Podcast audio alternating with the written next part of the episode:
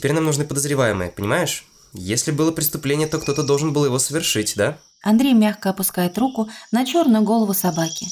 Пес утыкается носом ему в ладонь и тихо сопит. Ну что, Янга, проводишь?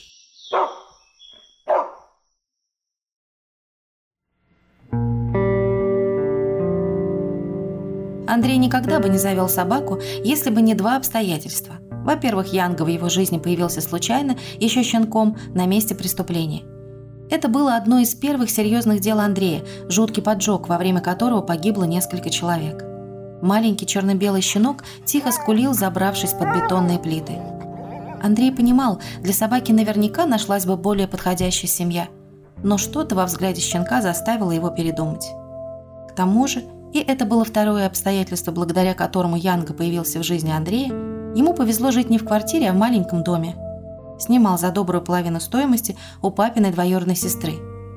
Тетя его жалела. Иногда навещала и каждый раз тихо вздыхала, качая головой, и бормотала, мол, как хорошо, что ты на отца не похож. Янга, конечно, по хозяину скучал, но ему хотя бы не приходилось сидеть в душной квартире, поэтому в ожидании Андрея пес бегал по участку, сторожил дом, иногда ради приличия лаял на пробегающих мимо кошек и ждал. Андрей на минуту останавливается у зеркала в коридоре. Вид у него потрепанный, за целую ночь ему так и не удалось нормально уснуть. Он устало усмехается и проверяет карманы кожаной куртки. Документы, еще документы, карточки, ключи. Включает телефон. На экране сообщение от Сони. «У нас есть теория. Встретимся днем. Где будешь?» Андрей вздыхает. Сегодня он будет в научном центре. Когда он туда приехал, в здании было снова так же тихо, словно у всех сотрудников либо вечный выходной, либо постоянное соревнование в детскую молчанку.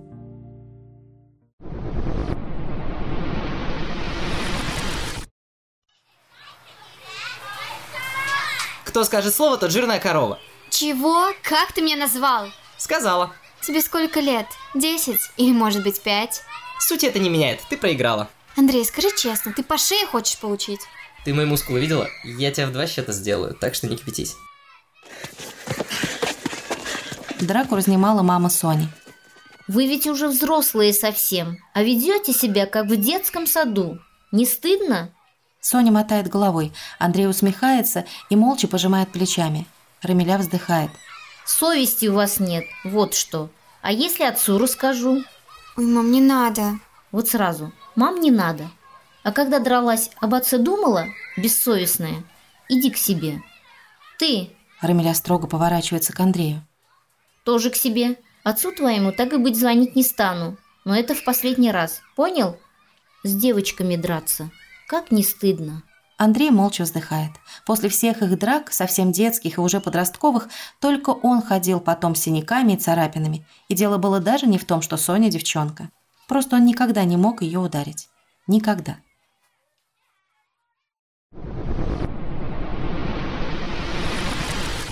Простите, что вы сказали? Андрей не сразу понимает слова секретаря. Тони терпеливо наклоняет голову и повторяет. Я сказала, что мы можем поговорить в кабинете. Там спокойнее. Андрей кивает и усмехается. Где может быть еще спокойнее, чем в этом пустом коридоре? Как продвигается расследование? Вы знали, что Виктор Морозов и Сергей Радченко – это отец и сын? Тони недоверчиво кривит рот и наклоняет голову, словно услышала какую-то глупую шутку от маленького ребенка. Глупости. Нет, Андрей делает шаг в сторону, пропуская секретаря вперед. Об этом мне рассказала мать Радченко. Судя по всему, сам Виктор Сергеевич не подозревал об этом до недавнего времени. Я полагаю, никто из членов команды тоже не догадывался об этом, так? Не думаю. По крайней мере, для меня это точно новость. Никогда бы не подумала, что Виктор Сергеевич мог... Она замолкает. Выпрямляется, указывает Андрею на кресло у окна. Он принимал в этом кабинете партнеров и гостей. Здесь будет удобно. Чем я могу вам помочь? У нас все еще мало информации, поэтому я хотел узнать, как вам кажется, кто мог желать смерти вашим коллегам, причем, вероятнее всего, сразу обоим. Ну, как я уже говорила, Раченко и Морозова ничего не связывало, кроме командировки. По крайней мере, я так думала. Теперь все стало понятнее, конечно. Получается, он узнал о сыне и решил поспособствовать его карьере. Получается, что так. Да уж, ну... Раченко был не очень общительным, Тихим скорее, как призрак по центру ходил. К команде он присоединился недавно и особенно в их работе не участвовал, насколько я знаю. Все так же бумажки сортировал, да и все. Ну, не жаловался. Конфликтов во время работы не было? Близких отношений с коллегами? Секретарь мотает головой. Андрей делает короткую запись в блокноте. А у Виктора Сергеевича? Вообще-то он всем нравился. С ним многие хотели работать, даже мечтали о переводе к нему в команду. Из поездок всегда сувениры привозил. И ученым хорошим был. Туберкулез – это только одна из проблем, которыми он занимался. Его исследования были гораздо шире и масштабнее. Полгода назад, я, кажется, вам уже рассказывала, он получил самый большой грант от спонсоров, потому что его работа была признана самой перспективной. Кстати, насчет гранта. Много других ученых надеялись его получить? О, несколько. Они могли, не знаю, разозлиться, что грант получил именно Морозов, а не они? Никаких конфликтов не было, они же люди серьезные. Правда, Что? есть человек, с которым вам стоит пообщаться. Кочетков Константин Маркович. Он тоже один из ученых нашего центра. Тоже претендовал на грант. Почему именно с ним стоит поговорить? Они с Морозовым раньше работали вместе, очень долго. А потом разошлись. Почему? Не знаю. Но мне показалось...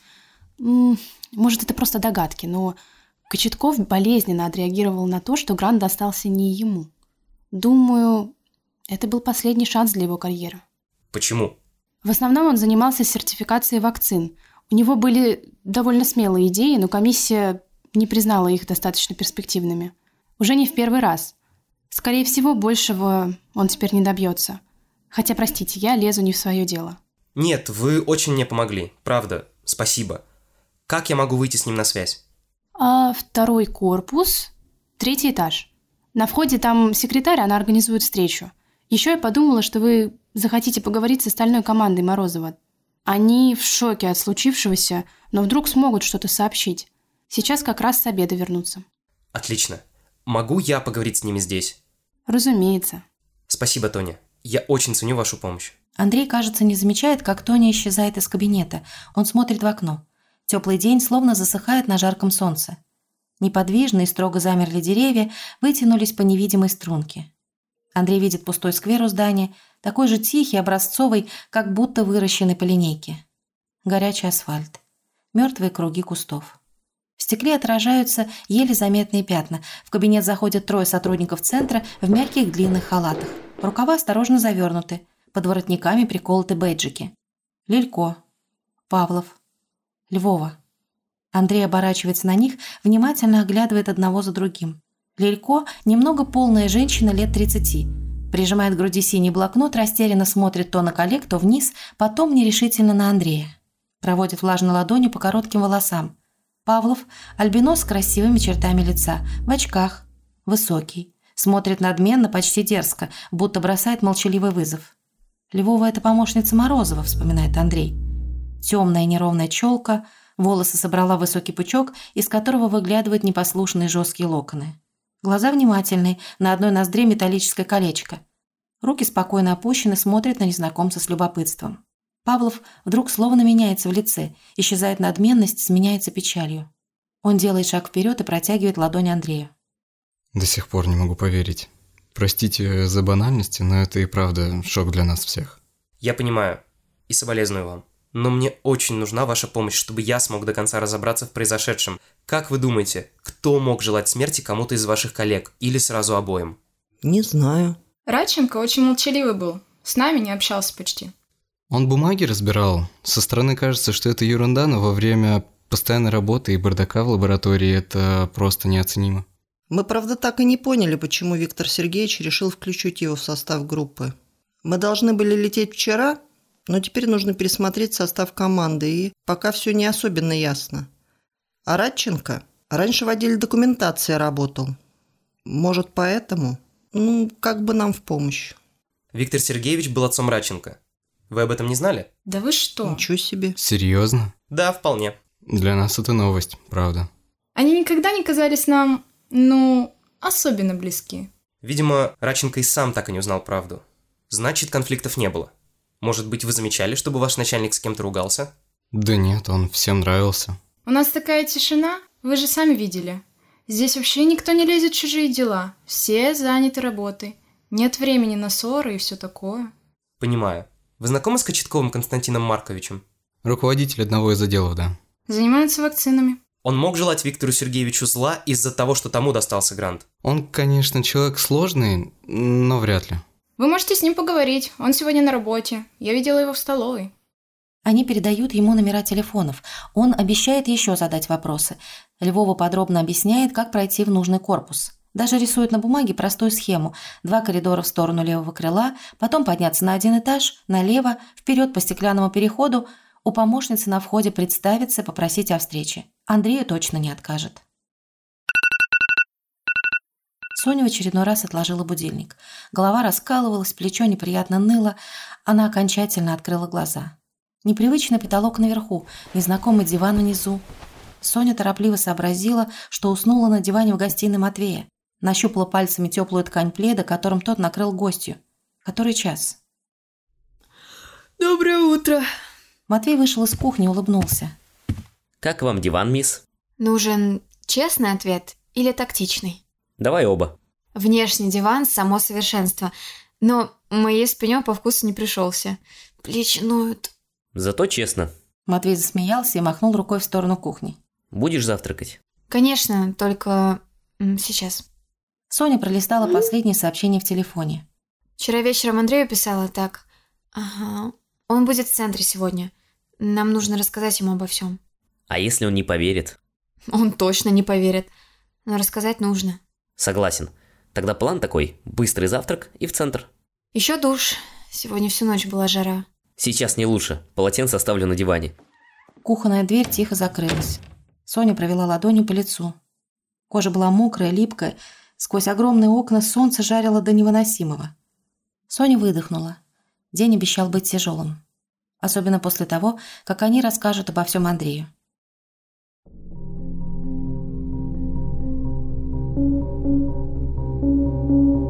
Андрей же, следуя четкой инструкции, нашел нужный корпус. У высоких стеклянных дверей сидела помощница Кочеткова, молодая женщина в строгом голубом костюме. Он представился. Девушка кивнула, на несколько минут исчезла. Вместе с ней вернулся высокий мужчина лет сорока, с густыми темными волосами в безупречно белом халате.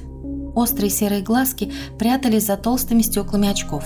Он спрятал руки в карманы, оглядел незнакомца снизу вверх.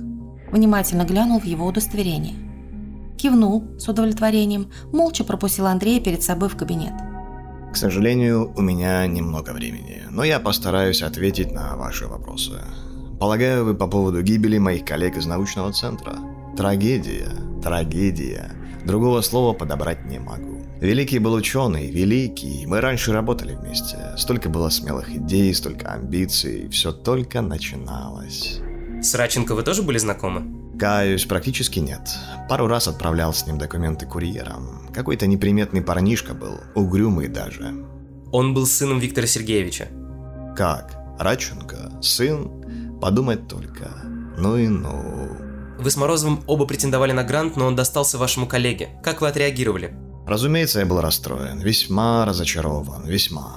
Но в конце концов сложно не признать, что исследования Морозова были так или иначе, хм, вероятно, достойны этого гранта. А теперь, теперь уже все. И это, я повторюсь, настоящая трагедия. А чем вы занимаетесь? Сертифицирую вакцины. Ваш отдел контролирует внутреннюю вакцинацию? То есть все вакцинации, которые проводятся в научном центре? Нет, это прерогатива другого отдела. Вакцины импортные, их привозят, здесь мы их не производим. Как вы считаете, мог ли кто-то подменить вакцину от желтой лихорадки, которую делали всей команде Морозова, на что-то другое? Например, поместить в отдельные ампулы какое-то вещество. Я полагаю, это совершенно невозможным. Совершенно. Вакцина приезжает упакованной. Кроме того, точно предугадать, какая ампула будет предназначаться для конкретного сотрудника. Нет, это определенно невозможно.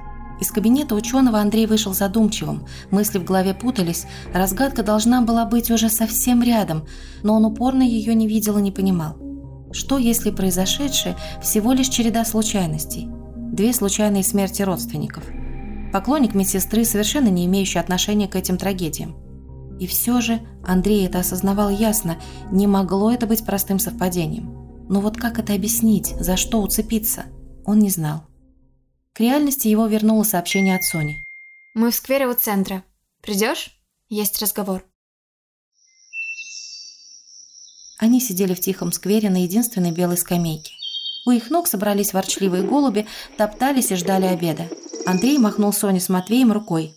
Они пошли вдоль нагретых на солнце кустов. За быстрыми приветствиями и поспешным обменом новостями последовала короткая пауза. Соня с Матвеем переглядывались, словно не были уверены, с чего начать. Мы тут обсудили произошедшее. У Матвея есть теория. Знаю, она покажется тебе м, безумной. Но выслушай серьезно. Прошу. Андрей и Соня сели на ту же скамейку. Матвей встал перед ними, вздохнул. Не знаю, как начать. После всего, что рассказала Соня, я сел и попытался все разложить по порядку. Как бы выделить все, что было известно. Двое умирают, причем почти одновременно. Симптомы смерти схожие. Следов отравления нет. Утром я подтвердил информацию судмедэксперта. Явных следов не нашли до сих пор. Значит, мы либо не знаем, что ищем, либо там ничего нет, верно? Я отложил мысль с ядом на потом. Она настолько маловероятна по всем признакам, что не стоит и браться. Меня больше всего зацепило три составляющих этого дела. То, что убитые были родственниками, а значит у них схожа ДНК, это важно учесть. Второе, их связывала недавняя вакцинация, которая оказала негативное воздействие только на них двоих. И третье, мы ничего не нашли, однако на лицо спланированное преступление. И тогда я решил, эм, я подумал... Матвей сделал паузу, выдохнул и с расстановкой продолжил. Я думаю, что убийца тоже работал в научной лаборатории. Я думаю, что этот человек создал вирус, специфичный к уникальному для конкретного человека геному. То есть, э, то есть в самом РНК этого предположительного вируса есть кусочек последовательности рибонуклеиновых кислот, который полностью совпадает с уникальным участком генома именно этого человека. Если предположить, что убийца легко мог получить доступ к ДНК, не знаю, волос, э, слюна, что угодно – то после этого, использовав в ней уникальный конкретно для этого человека кусочек, которого нет у других людей, в РНК вируса был бы как бы встроен аналогичный кусочек. В лаборатории. Вот. Иными словами, вирус убил только того, для кого он был предназначен. Если целью был только Морозов, то его сын – случайная жертва, потому что никто не знал, что они родственники, а значит, не подозревал о том, что вирус может поразить его. Вирус же быстро поразил почки – и поэтому со стороны нам кажется, что это просто отказ почек. Никакого внешнего вмешательства. Вирус-невидимка. Несколько секунд все молчали. Матвей неуверенно водил кончиком кроссовка по земле, стараясь не поднимать головы. Он ждал. Ерунда какая-то. Почему? Потому что то, что вы предлагаете, полное безумие. Кому могло хватить знаний и ресурсов, чтобы это провернуть? У тебя за спиной целый научный центр, сотни ученых, лаборатория. Ваше предположение на уровне научной фантастики. К тому же, как можно скрыть такое исследование от той же сотни ученых? Человек, который все это придумал, преступник. Ну это же единственное объяснение, сам подумай. Навлечь подозрение на медсестру, заставив ее уехать из города именно в момент преступления. Подменить вакцину на необходимое вещество. Может быть, преступник хотел убить сразу обоих, а может быть, целью был только Виктор Сергеевич. Ну, сейчас я разговаривал с ученым по фамилии Кочетков. Они раньше работали вместе еще давно. Морозову достался грант, на который Кочетков тоже претендовал. Вот, вполне себе мотив для убийства. Чем занимается этот Кочетков? Сертификацией вакцин. Бинго! Мотив есть. Возможность тоже была. Надо посмотреть его другие работы. Например, университетские. Если он когда-то увлекался геномами, мы узнаем об этом. Андрей, ты должен снова с ним поговорить. У нас пока больше ничего нет только научно-фантастические теории, нет прямого указания на его причастность. Поэтому сейчас наша беседа не даст никаких реальных результатов. И все же это полный бред, но... И все же, если вы все-таки правы, то мне понадобится какое-то указание, что Кочеткову могло хватить знаний и квалификаций для создания, блин, фактически биологического оружия. Если мы найдем то, что нужно, он станет подозреваемым? Да, тогда на него можно будет завести дело. Правда, еще я хочу дождаться новостей из отдела по борьбе в сфере информационных технологий.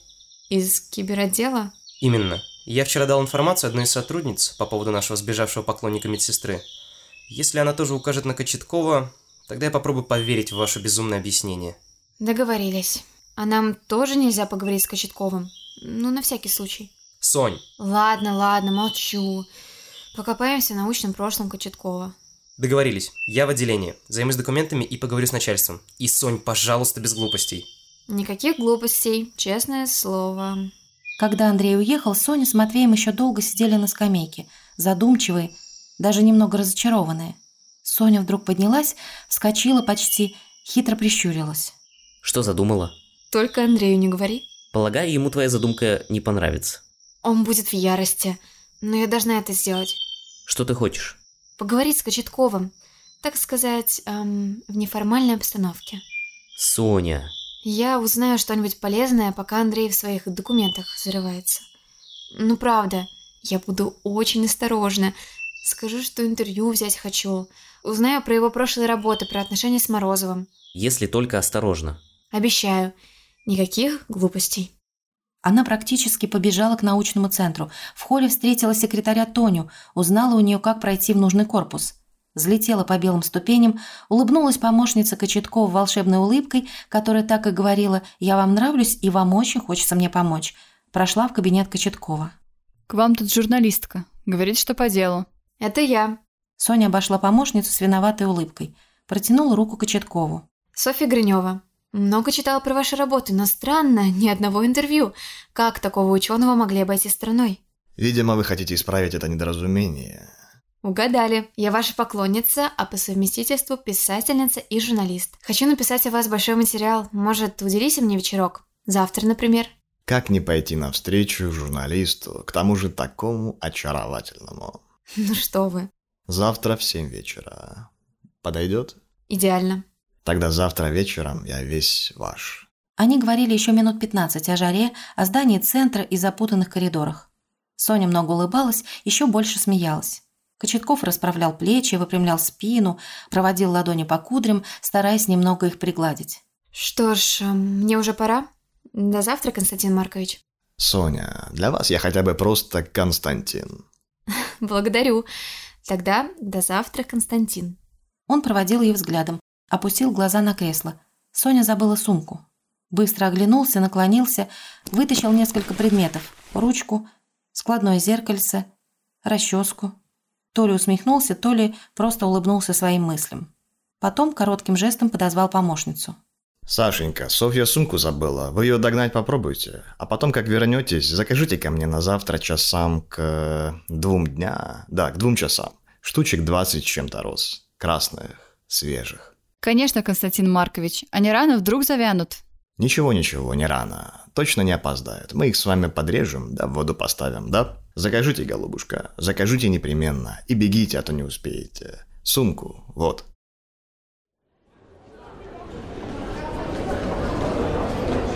В отделении Андрей тонул в белом и черном. Белой бумаге, черных буквах, цифрах, черточках и галочках. Нетерпеливо постукивал ногой по паркету, ворчливо покачивал головой. Он думал о безумной теории Сони и о Матвее, и почему они вообще вместе приехали. У них роман? Да нет, невозможно, хотя... Он вздохнул, услышал, как вибрирует на столе телефон. Да, Олесь, слушаю. Проверила твоего неизвестного сайта знакомств. Прости, что долго. Неужели так хорошо замаскировался? Да нет, я бы сказала, он вообще не прятался. Хотя я пытался удалить страницу. И кто это был? Полагаю, не тот, кого медсестра видела на фото.